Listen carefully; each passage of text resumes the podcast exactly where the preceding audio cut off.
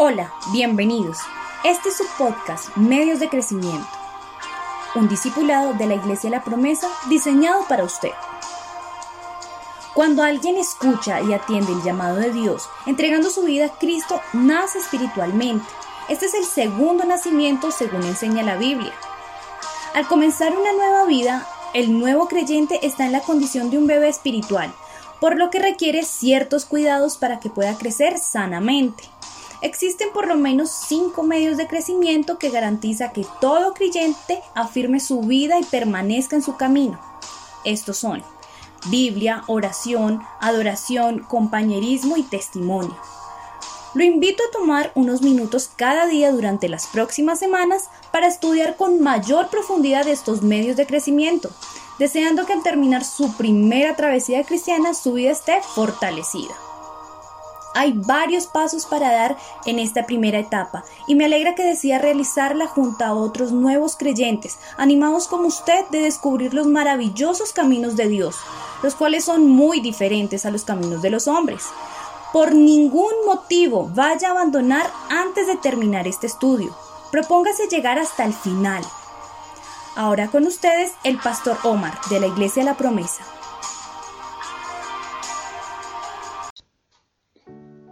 Hola, bienvenido a este episodio número 6 de la primera semana del discipulado acerca de la Biblia. Hemos estudiado temas muy interesantes de lo que significan las palabras de Dios para nosotros. Hoy quiero presentarles la Biblia como el espejo del alma y está basado en lo que nos dice el libro de Santiago en el capítulo 1. No se contenten solo con escuchar la palabra, pues así se engañan a sí mismos llévenla a la práctica. El que escucha la palabra pero no la pone en práctica es como el que se mira el rostro en un espejo. Y después de mirarse se va y se olvida enseguida de cómo es. Pero quien se fija atentamente en la ley perfecta, que da libertad, y persevera en ella, no olvidando lo que ha oído, sino haciéndolo, recibirá bendición al practicarla. Un error grave es ver la Biblia como cualquier libro de lectura.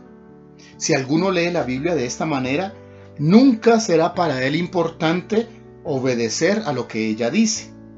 El consejo que presenta el escritor de Santiago es que usemos la Biblia no solo para leer, sino para hacer un estilo de vida, para practicarla. Cuando cualquiera de nosotros nos acercamos a un espejo, por lo regular queremos ver si nuestra apariencia externa necesita algún arreglo.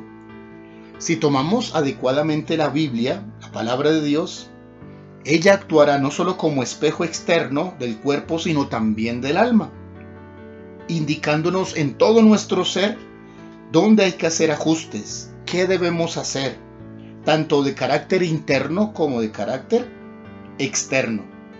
Un simple espejo apenas puede mostrar lo externo, y no puede actuar como escáner. En cambio, la Biblia posee ese poder maravilloso y suficiente para hacernos ver no solo los desajustes externos, sino también los internos, que indudablemente siempre serán más importantes y que todos necesitamos hacerlos. Santiago indica que el ser humano que toma la Biblia de carrera para apenas echarle un vistazo rápido y nada más, es un religioso, es aquel que tiene apenas una tradición, mas no practica nada de lo que lee, por lo que al no practicar nada obtiene. Cuando usted se acerque al texto bíblico, hágalo con respeto, sin afán, mirándose externa e internamente y con el deseo de aplicarlo a su vida. Es el espejo para su alma. ¿A usted le ha ocurrido alguna vez que leyó la Biblia y nada consiguió, nada entendió. Olvidó muy pronto lo que leyó, a todos nos ha pasado. Seguramente usted ha notado que en otro momento ha leído un texto y este le ha traído entendimiento, alegría y una indicación especial. Allí está la diferencia. Sea un hacedor. Esta advertencia es el paso siguiente después que la Biblia nos ha revelado algo importante. La diferencia la hace que usted se vuelva un practicante de lo que la Biblia dice. Recuerda la pregunta que Jesús les hacía a los judíos? ¿Por qué me llaman Señor si no hacen lo que yo les digo? La diferencia entre un religioso y un creyente verdadero está en la vivencia, en la práctica. El religioso busca de manera intencional, interesada, bendiciones y promesas de Dios. En cambio, el creyente verdadero busca conocer y obedecer a Dios. Esa es su mayor satisfacción. Vuélvase un hacedor de la palabra y deje de ser un solo o simple oidor. Los escogidos son aquellos que practican lo que leen la Biblia. El que solo oye lo que dice la Biblia sin practicarla, dice Santiago, se engaña a sí mismo. Eso dice en el verso 22. Esta persona piensa que es un buen creyente, pero apenas es un religioso. Ahora, el verso 25 de este pasaje que leímos describe un proceso interesante. Podemos hoy observarlo. Uno, mire atentamente significa una lectura cuidadosa del texto bíblico. Luego dice perseverar en ella. Eso es no olvidar, sino mantener en la mente lo leído. Esto se conoce en la Biblia como meditar en la palabra de Dios. Luego dice retenga, no sea oidor olvidadizo. La meditación le permitirá que retenga lo que ha escuchado, que no lo vaya a olvidar, pues solo así van a producirse cambios. Luego pase el paso siguiente a ser hacedor.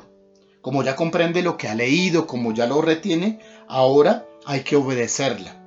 Al llegar a este punto, se producen cambios, se producen resultados. Bien, finalmente el texto dice que quien hace este proceso será bienaventurado en lo que hace. Significa entonces que las cosas le van a salir bien, toda labor que emprenda va a tener un éxito.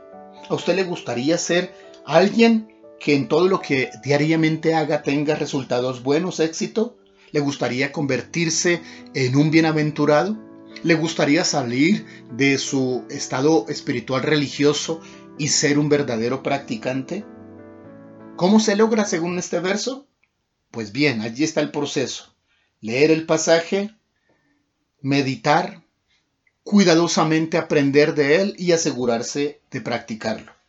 A manera de conclusión podemos decir, Dios nos llamó a considerar atentamente su palabra, con el respeto y cuidado, asegurándonos vivir el proceso para llegar a ser hacedores y dejar de ser simples oidores.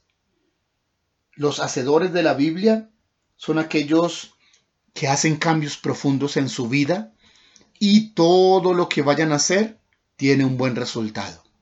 Dios le bendiga y adelante con practicar lo que la escritura dice. Espero haya sido un tiempo de bendición para ti. No te pierdas nuestro siguiente podcast Discipulado.